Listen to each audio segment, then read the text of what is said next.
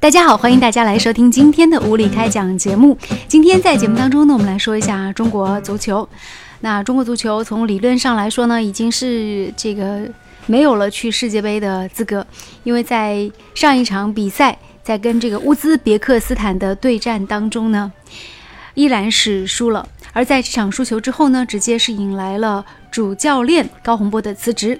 而就在昨天，这个前国家队的队员孙继海在自己的微博当中啊，拍摄了一段视频。在视频当中呢，他是直接提出认为高洪波的做法是有错误的。在用人上出现了一些问题，而且呢，似乎是心胸不够宽广，而且还指出了球队战术的问题和中国足球的很多问题。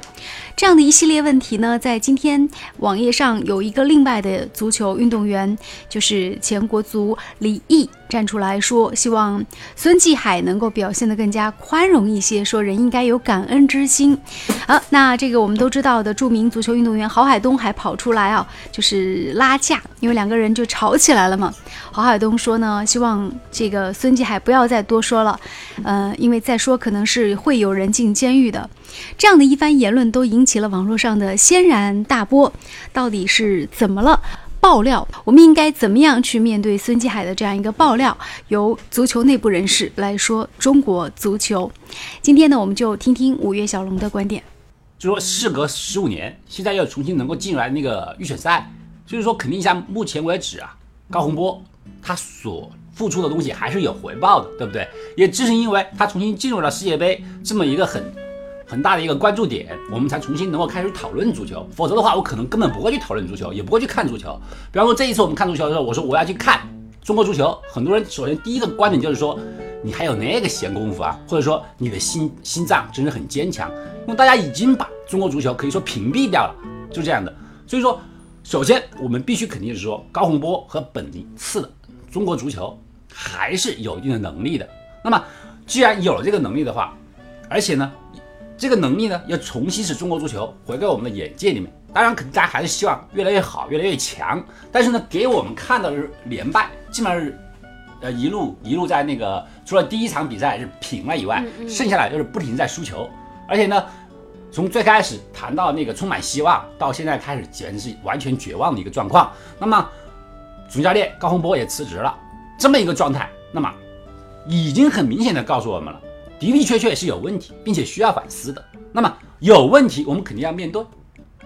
我们要面对的话呢，像我们说那个孙继海啊，我们说孙继海，我们说孙继海呢，这个时候呢，他站出来，他讲的话呢，可能是比较有一点极端的。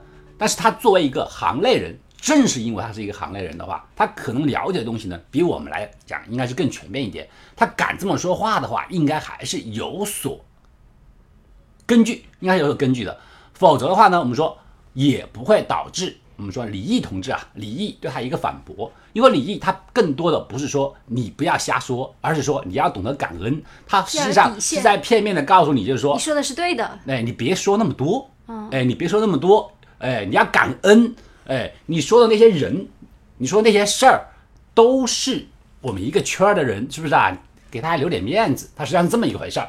但是呢，我很想说，就是说，你既然有问题，我们要解决问题的情况下呢，你就不应该去回避它，是不是啊？你说孙继海呢，他可能说嘴巴现在来讲是有点毒了一点点，有点欠了一点点，但是他如果能够站出来去点名这些事情的话，我觉得还是有所必要的，有所必要的，是吧？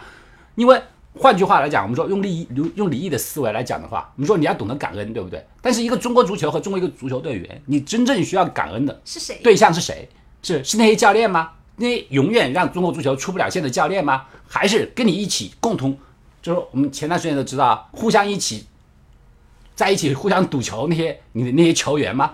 是不是啊？你应该感谢谁呢？呃，还是那些完全没有建树的、完全不懂的技术的那些足协的领导呢？嗯，或者是指导你们踢假球然后赢钱的那些对客户，你应该去感恩谁？你应该感恩的是我们这些球迷，对不对？没有我们真正对你们投注于关注和热爱的话。那么你就没有足球这个市场，你连搞那个简单的那个中超这种这种局域网类那种这种小比赛你都搞不起来，你还哪有工资拿？就是很简单呢。你如果要对得起，你要知道感恩的话，首先你请你感恩中国我们这么多无私奉献的那些球迷，哎，他们完全是不怕牺牲，不怕健康，然后呢还浪费金钱、浪费时间，这样去关注一个常败的队伍。那么你怎么懂得感恩呢？你起码要拿出成绩来告诉我们，对不对？你起码你要拿出成绩来对得起我们，对不对？